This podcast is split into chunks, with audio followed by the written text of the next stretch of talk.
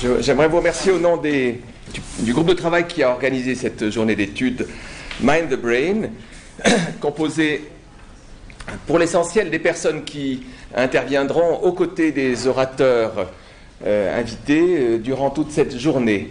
Euh, mon collègue Francesco Panese de l'Institut d'histoire de la médecine et de la Faculté des sciences sociales et politiques, ainsi que Mathieu Arminjon, Émilie Beauvais, Marion Dro-Mendelsweig, Vincent Pidou, Christophe Scouza et Bérangère Thiriot, avec lesquels vous ferez connaissance tout au long de la journée, ainsi qu'avec les différents orateurs. J'aimerais donc vous remercier vivement d'être ici et remercier aussi vivement les orateurs d'avoir bien voulu euh, accepter de participer après une semaine du cerveau déjà chargé pour beaucoup d'entre eux. Hein. vos cerveaux et, vos corps ont été largement sollicités pour beaucoup d'entre vous euh, dans les différentes conférences et, réunions et nous espérons euh, clore en beauté, enfin nous sommes sûrs que nous clorons en beauté cette semaine avec une journée extrêmement dense et, nous l'espérons, digne de votre intérêt.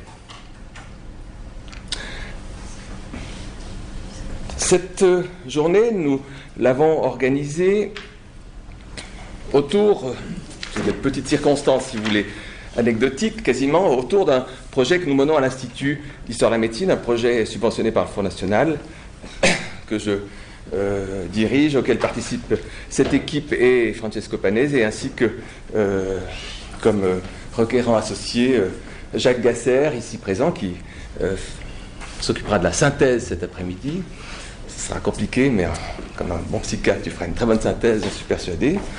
Vu le foisonnement du programme, c'est une lourde tâche que nous t'avons demandé, Jacques, ainsi que Pierre Magistretti, qui est aussi requérant de ce programme euh, du Fonds national, ce programme de recherche que nous avons intitulé Neurosciences et psychiatrie, images, techniques cliniques. Ceci, je dirais, pour l'anecdote et pour ce qui a suscité le début, l'idée de ce colloque, de cette journée d'études. Euh, mind the brain, c'est faire attention au cerveau. Euh, c'est un jeu de mots que nous croyions avoir trouvé. La palme en revient à Franco Panese, et il faut lui rendre grâce de cet excellent calembour, mais malheureusement, euh, il existait déjà. On a vérifié sur Internet, et donc d'autres avant lui l'avaient trouvé. Bref, invention simultanée, je suis sûr que parmi vous, d'autres y avaient déjà pensé. Hein. Faites attention au cerveau, mais c'est aussi le, Esprit, le cerveau, si on, voulait traduire littéralement, une autre façon peut-être plus poétique. L'esprit dans le cerveau, l'esprit et le cerveau. ce colloque, ou cette journée, ou ce thème, neurosciences cliniques, perspectives de sciences humaines, est évidemment, avec un titre pareil, euh, nous, ne prétendons pas à, nous ne prétendons pas à l'originalité. On, pourrait même dire que euh, c'est une variation de plus sur un très vieux thème, un vieux thème de l'histoire de la médecine et des sciences, euh, si vieux que parmi les plus anciens textes qui nous soient conservés euh, de l'histoire de la médecine, les médecins grecs en particulier avaient déjà largement brodé sur ce thème. Ils auraient pu aussi tenir des colloques intitulés Mind the Brain à leur époque. Ils avaient suffisamment pensé à, cette question. Je vous cite simplement un titre d'un de mes euh, médecin préféré de l'Antiquité qui s'appelle Galien, du deuxième siècle après Jésus-Christ, donc 1900 ans, un titre que les facultés de l'âme suivent les tempéraments du corps. Euh, le titre même indique la réflexion sur les rapports de l'âme et du corps, vieux thème, comme j'ai dit, mais surtout indique une tradition qui n'a fait que s'amplifier depuis une tradition de la médecine, tradition fondamentalement matérialiste de la médecine. L'âme suit les tempéraments, les crases, les mélanges, peu importe la façon dont on traduit ce terme crassis du grec, suit quelque chose qui est dans le corps. toute la question chez Galien et euh, dans cet ouvrage, c'est euh, ce terme suivre, les tempéraments, les facultés de l'âme, l'âme, en gros les facultés intellectuelles suivent le terme grec c'est hepondai, qui veut dire suivre, ou sont liés, ou ont un lien quelconque avec une inscription corporelle. Quoi qu'il en soit, euh, c'est signé, on ne peut mieux, cette extraordinaire tradition qui perdure jusqu'à nos jours du matérialisme fondamental de la médecine occidentale. je crois que quelles que soient les, euh, positions ultérieures, euh, il y a dans une tradition au long cours un matérialisme fondamental, quasi inné, si vous voulez, de la médecine. Inné, du moins, si on estime que la médecine naît à cette époque. Il est, il est dès la naissance de la médecine occidentale. Alors, euh, loin de nous donc de prétendre à une originalité. Toutefois, nous aimerions inscrire quand même euh, cette journée dans une, non pas en remontant aussi loin euh, jusqu'à Galien et aux médecins grecs, mais dans, un questionnement de la modernité médicale, la modernité, médicale qui naît, selon nous, assez clairement, et ce, euh, cela est généralement accepté, au début du XIXe siècle avec la tradition anatomopathologique. Petit clin d'œil à l'auditoire dans lequel nous nous trouvons, où euh, des dissections ont bel et bien eu lieu. Il y en aura d'ailleurs encore aujourd'hui. Euh, c'est des dissections euh, mentales. Il y a eu des dissections ici qui se relient à la tradition anatomopathologique, à, savoir aller chercher dans le corps une inscription de la maladie. Hein. c'est le fondement d'un institut de pathologie de cette architecture aussi phénoménale qui fait que pour les orateurs, hein, dit en passant, c'est moins le cerveau qui va travailler que le cou, je peux euh, euh, eh bien, euh, dans cet auditoire qui porte la trace de cette modernité médicale, il y, a eu des dissections, des dissections dont l'origine remonte à cette modernité médicale, celle qui tente de lier des lésions organiques, quelque chose qui se passe dans la matière, à des phénomènes liés à la maladie. Et l'origine, ou l'un des, des, monuments de cette tradition anatomopathologique, dans le champ des de la psychiatrie naissante à cette époque, c'est précisément cette thèse euh, que je vous propose de feuilleter rapidement. Je vois que le laser ne marche pas vraiment, est-ce qu'on ne l'aperçoit pas? Peu importe, recherche sur les maladies mentales par Antoine Laurent Gessé Bell, un, médecin français, né en 1799, mort en 1858, euh, qui en 1822, donc relativement précocement, fait sa thèse en médecine et, cette thèse, c'est des recherches sur les maladies mentales. Ce titre ne dit pas grand-chose, peut-être que la euh, suite est plus indicatif. On ne va pas lire évidemment l'ensemble de ce programme, mais ce qu'on peut retenir, c'est à peu près au milieu de la page 6 ici. Euh, la plupart des médecins modernes regardent l'aliénation comme le résultat d'une irritation du cerveau et non comme une lésion du principe intellectuel lui-même. Vous voyez, l'inscription matérielle, la tentative de relier les lésions, l'aliénation, la maladie mentale, comme le résultat d'une irritation du cerveau. Mais quelle est la nature de cette altération physique? C'est précisément le but de sa thèse. Notre travail, deuxième partie de la page 8, le laser me manquant, je suis obligé de vous l'indiquer comme ça. Notre travail sera divisé en trois parties. Dans la première, nous tâcherons de prouver que l'aliénation mentale est quelquefois le symptôme d'une inflammation chronique de l'arachnoïde. Cette petite phrase a été une sorte de déclencheur, en tout cas un totem sur lequel sont revenus l'ensemble euh, des euh, psychiatres, des neurologues, des neuropsychiatres euh, du 19e siècle et probablement assez largement aussi du 20e siècle. J'aurais même envie de dire jusqu'à nos jours. je ne dis pas que cette phrase a tout fondé, mais en tout cas elle est là de façon assez significative pour montrer un début d'une volonté euh, d'inscrire des phénomènes psychiques, ceux de l'aliénation mentale, dans la matière. En l'occurrence, dans une inflammation de l'arachnitis, l'arachnoïde, tissu qui entoure le cerveau. C'est évidemment pour ceux qui, euh, d'entre vous qui êtes frottés un peu sur la médecine, l'épisode célèbre de la découverte de la, de la, la conceptualisation de la paralysie générale, ce symptôme d'une syphilis tertiaire euh, qui effectivement donne des traces particulières dans le cerveau, relevées à l'autopsie dans des auditoires comme celui-ci, et auxquelles rattaché, selon l'auteur, Antoine Laurent Gessébel, toute une symptomatologie spécifique de la paralysie générale, donc ce stade ultime de la syphilis, déjà connu comme symptôme, auquel justement il arrive à relier une lésion spécifique, des lésions de la fonction du mouvement, bien entendu. La paralysie générale, c'est une paralysie générale, comme, son nom l'indique bien, la fonction motrice est fortement lésée, mais aussi des lésions de l'intellectuel, comme par exemple dans ce cas, celui de Claude François, son premier cas, qui est un paralytique général et qui souffre en particulier de mégalomanie. Claude François, vous voyez, ne peut à peine se soutenir sur ses jambes, il marche lentement, chancelle à chaque pas, toute une symptomatologie du mouvement, mais aussi une symptomatologie floride du point de vue des fonctions intellectuelles, comme on dit à l'époque.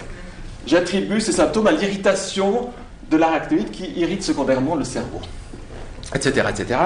Euh, autopsie, euh, et euh, on arrive au fond à expliquer parfaitement, c'est du moins l'impression ou l'espoir que Laurent Gaspard Gessé-Bell a d'expliquer l'ensemble de la symptomatologie, à, de la rattacher à une fonction du cerveau.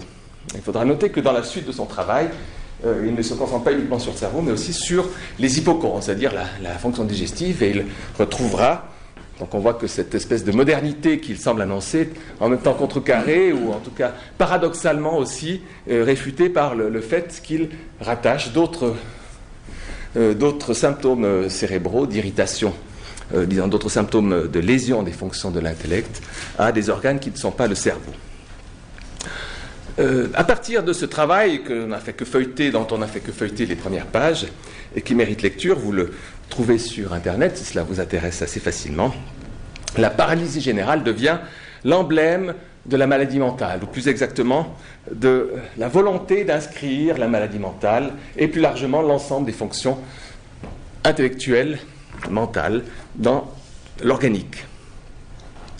C'est ce qu'on va appeler, en histoire de la médecine, la grande période de l'organicisme, en psychiatrie en particulier, euh, qui fera florès dans la deuxième moitié du XIXe siècle.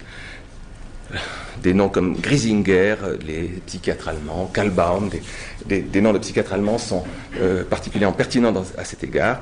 Euh, précisément où la psychiatrie commence à devenir partie de la médecine, à devenir se fait la première spécialité médicale, ça devient une médecine spéciale. La médecine des maladies mentales, eh bien précisément à ce moment-là, on voit qu'il y a comme une nécessité interne, quasi épistémologique à la médecine, de penser l'aliénation ou les phénomènes psychiques dans leur enracinement corporel. Avec des tentatives extrêmes qui, bien, entendu, seront contredites, débattues. Je ne dis pas que c'est la vérité qui s'impose une fois pour toutes avec, cette thèse, mais c'est pour montrer euh, la problématique qui se noue, euh, celle justement de la nécessité de lier l'aliénation mentale et plus largement les phénomènes psychiques dans un, enracinement corporel. Donc, penser l'aliénation dans sa proximité avec euh, différents phénomènes dont l'origine organique ne fait pas de doute, comme dans le cas précis, celui d'une euh, syphilis. Ce qui est remarquable ici, de notre point de vue, c'est la tentative d'ancrage et d'inscription dans un organe particulier qui est le cerveau. Vous me direz, c'est pas tout à fait le cerveau, c'est euh, la, membrane, euh, les membranes qui enveloppent le cerveau, mais il y a tout un raisonnement sur lequel je suis passé rapidement de la part de Bell pour dire que c'est par une sorte de contagion de sympathie que des membranes euh, qui entourent le cerveau, eh bien, on passe directement au cerveau. L'histologie de, de, Bell est évidemment tout à fait rudimentaire. L'histoire ultérieure de la psychiatrie, mais plus largement aussi de l'ensemble des sciences du cerveau, est évidemment jalonnée de ces ancrages ou plus, exactement de ces tentatives d'ancrage. On pourra d'ailleurs euh, jouer sur les mots et, sur l'orthographe du mot. Ancrage, on peut l'écrire avec un A. Comment ancrer cela dans le cerveau et comment ancrer avec un E, c'est-à-dire comment trouver des traces dans le cerveau, notamment avec des, colorations histochimiques. Ce sera une grande entreprise de la neuroscience du 19e et du 20e siècle que de démontrer à l'aide de techniques de coloration, d'où ancrage avec eux, euh, ce qui se passe dans le cerveau au moment où des phénomènes psychiques ont lieu ailleurs. Euh, l'histoire ultérieure, comme je disais, est jalonnée de ces tentatives d'ancrage, jusqu'à aujourd'hui, jusqu'à Mind the Brain. Au fond, c'est dans cet esprit-là que nous avons inscrit, voulu ancrer nous aussi notre euh, journée. Hein. Aujourd'hui, c'est la fin de la semaine du cerveau, euh, ces années, cette décennie et la décennie qui suit la décennie des années 90, 1990, proclamée comme la décennie du cerveau, et nous sommes à l'aube du siècle du cerveau qui a déjà été programmé comme tel aussi. Bref, nous avons l'impression d'être immergés dans le cerveau, et à travers ces semaines décennies, journées, pour, commencer celle-ci, semaines, euh, décennies et siècles du cerveau, jusqu'où va-t-on s'arrêter? Eh bien, en tout cas, ce qui est célébré, c'est une célébration des neurosciences, ou plus exactement, une fascination devant les remarquables avancées des neurosciences récentes. Donc, l'esprit général de cette journée est précisément celui-ci, de réfléchir à partir de cet ancrage historique et avec l'aide de toute une série de perspectives qui sont celles des sciences humaines, sur la remarquable avancée des neurosciences, sur la scène de la médecine, des sciences du vivant et plus généralement sur la scène sociale et culturelle. Depuis, on peut le dire, une vingtaine d'années, nous avons pris euh, comme point de départ, nous pouvons prendre comme point de départ, effectivement, le début de ces célébrations, euh, la fin des années 80, le début des années 90. Ceci est d'ailleurs un débat historiographique euh, qui ne manque pas d'intérêt. Quand commencent les neurosciences modernes? Commencent-elles avec Bell? Commence-t-elle il y a 20 ans avec les techniques de imagerie Quand commencent ces neurosciences? Voilà qui n'est pas une question qui est close. Cette avancée, comme je l'ai dit, elle, incarne euh, aujourd'hui, il nous semble, un nouveau frais et avec des modalités, des procédures inédites, des questions qui euh, préoccupent depuis longtemps précisément les disciplines les plus diverses. Hein. On n'a pas entendu les neurosciences contemporaines pour s'interroger sur ce rapport de l'âme et du corps. Les philosophes, les physiologistes, les biologistes, les psychologues, les psychiatres, les médecins, les artistes, pratiquement tout le monde, d'une façon ou d'une autre, se pose et s'est posé depuis bien longtemps cette question de l'incarnation de l'esprit dans le cerveau. Les neurosciences aujourd'hui apportent, avec leur formidable outillage technologique, des résultats matériels impressionnants sur euh, sur ces inscriptions supposées de l'esprit dans le cerveau. Surtout, elles amènent à des interrogations euh, aussi euh, métaphysiques, apparemment, que celles qui portent sur la constitution du sujet. Qui sommes-nous? Pourquoi De quoi suis-je constitué? Suis-je un seul cerveau? Est-ce que si on me greffe un autre cerveau, je deviens moi-même? Ou si on me greffe mon cerveau sur quelqu'un d'autre, je deviens ce quelqu'un d'autre?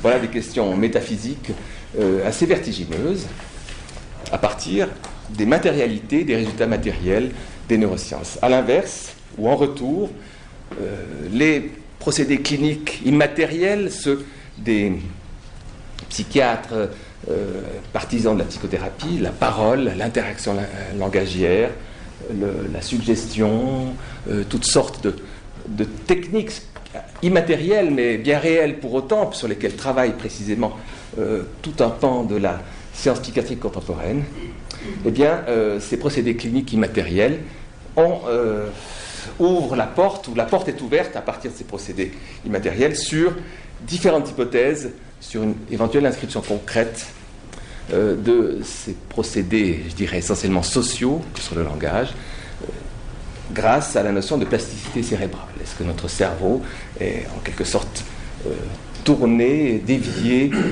influencé par une sorte d'immatérialité, mais avec une inscription qui ferait que son organisation neuronale serait changée après une psychothérapie, euh, par exemple?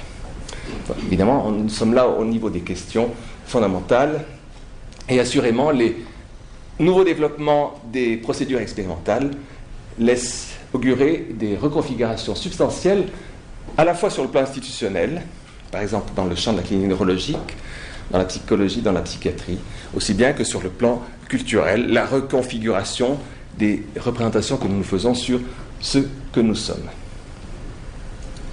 Donc au fond, euh, en plein essor continuel, continué, et dont on ne voit pas euh, pour le moment euh, de, de, raison de penser qu'il s'atténuerait un jour, essor des neurosciences, une chose seule est évidente, c'est qu'il ne s'agit pas uniquement pour les neurosciences d'acquérir des connaissances sur le cerveau, toutes les questions qui sont mobilisées à, travers les neurosciences sont des questions qui sont suscitées ou catalysées par des questionnements d'ordre social, voire politique, philosophique en tout cas, et culturel.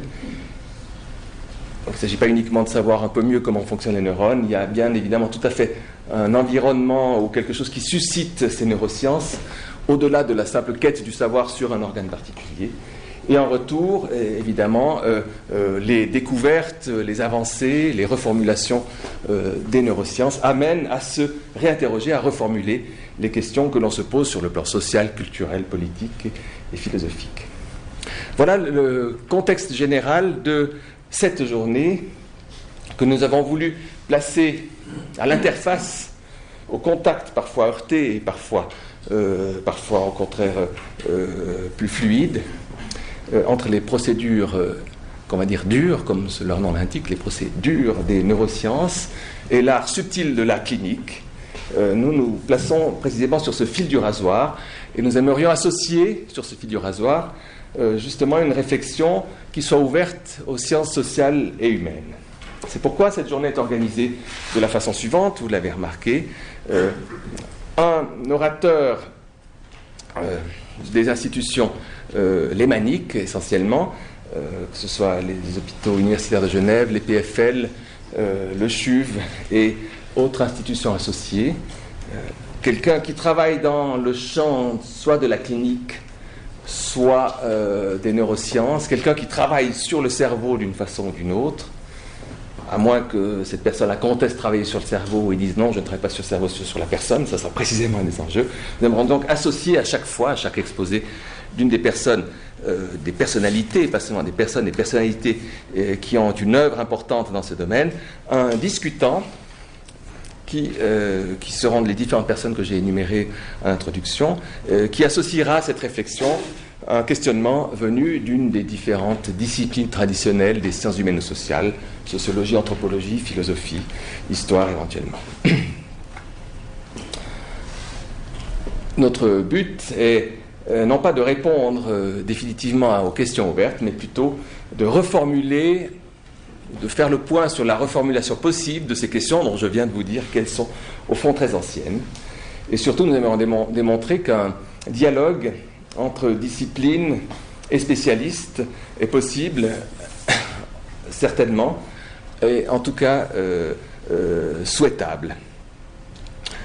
Voici donc la journée qui commencera avec un exposé introductif, après mon, après, mon, exposé introductif, par un exposé où Olaf Blanquet de l'EPFL et des hôpitaux universitaires de Genève qui, dont le travail euh, très spécialisé, encore une démonstration de ce que je dis, a également un, écho médiatique important dans les journaux de grande vulgarisation, signe pour le moins qu'un travail d'un neuroscientifique de très grande envergure intéresse immédiatement, hein, le jour même où vous publiez dans Science, euh, tous les journaux locaux en parlent, signe tout à fait intéressant à la fois de la qualité de votre travail, bien entendu, mais aussi euh, de l'intérêt que cela suscite d'emblée des travaux comme ceux que vous menez. Et Olaf Blanquet, en dialogue avec Bérangère Thiriou, qui est doctorante au Collège de France et ici à l'EPFL, ainsi qu'à l'école des hautes études en sciences sociales, euh, qui est philosophe et spécialisé neurosciences, donc apportera son questionnement à l'exposé de Olaf Blanquet. Donc je prie les deux orateurs de venir déjà ici, tout en indiquant que la pause aura lieu à 10h30. C'est organisé de façon à ce que l'orateur euh, invité parle quelque chose comme une demi-heure, un quart d'heure pour le discutant et un petit moment de questions après, un petit moment qui sera cadré par euh, le modérateur que je suis et que Franco Panese sera tout à l'heure. Il y aura une pause repas à 12h30 et une pause café de nouveau à 16h. J'aimerais remercier, avant de leur laisser définitivement la parole, J'aimerais remercier aussi vivement euh, Eliane Lehmann, euh, de notre institut, euh, qui a largement contribué à la réussite de l'organisation de cette journée, et ainsi qu'Adrienne Beauvais, qui participera aussi à l'intendance.